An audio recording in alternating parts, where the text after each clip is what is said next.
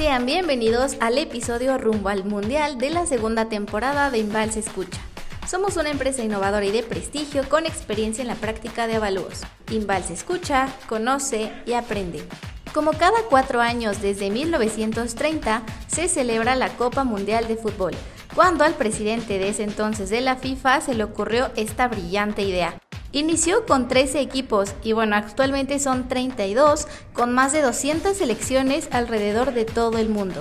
Este año la sede se encuentra en Qatar, en Medio Oriente, y comienza este 20 de noviembre, termina igual casi a finales de diciembre y digo, vaya forma de terminar este 2022. Para todos aquellos amantes del fútbol y para los que nada más nos agarra el gusto durante el Mundial porque nos encanta ese furor que se genera, Quédate a escuchar el episodio completo porque te contamos cuál es el objetivo del Mundial y por supuesto su valor. Para este episodio me acompaña Fernando Saavedra, un gran seguidor en el mundo del deporte y de la evaluación. La Copa del Mundo es uno de los eventos deportivos más populares a nivel mundial. Es quien determina al campeón del mundo en fútbol. Esta justa deportiva inició en 1930, con tan solo 13 países. 7 eran de Sudamérica, 4 de Europa y 2 de Norteamérica, específicamente Estados Unidos y México. La sede ocurrió en Uruguay y fue este mismo país quien se llevó el triunfo tras derrotar a Argentina en un extraordinario partido. Y es que hay tantos temas que podemos abordar y que giran en torno a este evento, sin embargo vamos a centrarnos en los principales secretos que seguramente no conocías de los estadios de fútbol y claro que hablaremos específicamente de los estadios en Qatar, los cuales se caracterizan por ser ultramodernos y con diseños muy diferentes. Así que si tienen la oportunidad de ver a qué nos referimos, háganlo y sorpréndanse con nosotros. Ocho estadios alrededor de diferentes ciudades el más pequeño tiene una capacidad de 40.000 personas, mientras que el más grande su capacidad es de 80.000. Muchos de ellos rinden homenaje a su gente y sus barcos. Su arquitectura está basada en las tiendas de campaña de los pueblos nómadas que habitan el desierto de Qatar. Y otro de los estadios está inspirado en los sombreros que tradicionalmente llevan los hombres del Medio Oriente.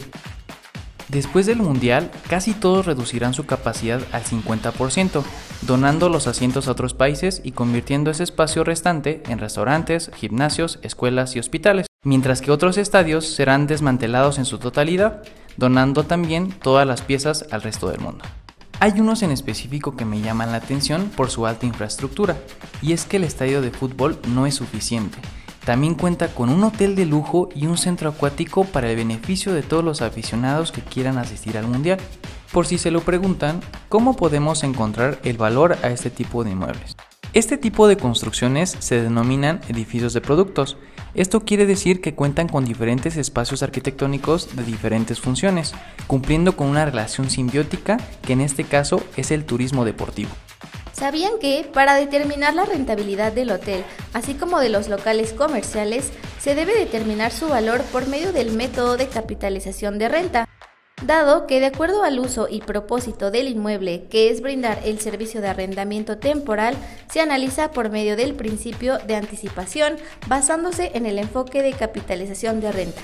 Este principio nos indica que para estimar el valor comercial se basa en las correlaciones de factores extrínsecos, por ejemplo, características económicas, sociales, demográficas, los ingresos y los egresos, también el cálculo de deducciones y las intrínsecas, por ejemplo, el número y tipo de habitaciones y servicios adicionales que ofrece el inmueble.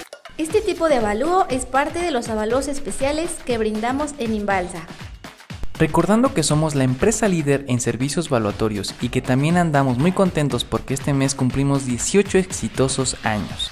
18 años emitiendo avalúos para todas tus necesidades, con valuadores expertos y altamente calificados en brindar opiniones de valor precisas, comprometidos con nuestros clientes, siempre cumpliendo con los más altos estándares de calidad.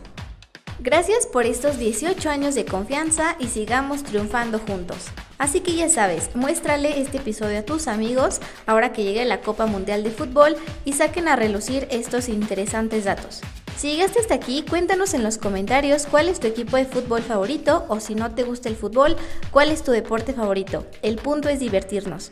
Gracias por escucharnos, mi nombre es Ana Torres y te invito a activar la campanita para recibir notificaciones de cuando subamos un nuevo episodio. Escúchanos en Spotify, Apple Podcast, Google Podcast y Amazon Music. Y recuerda que Balsa es tu mejor elección en avalúos.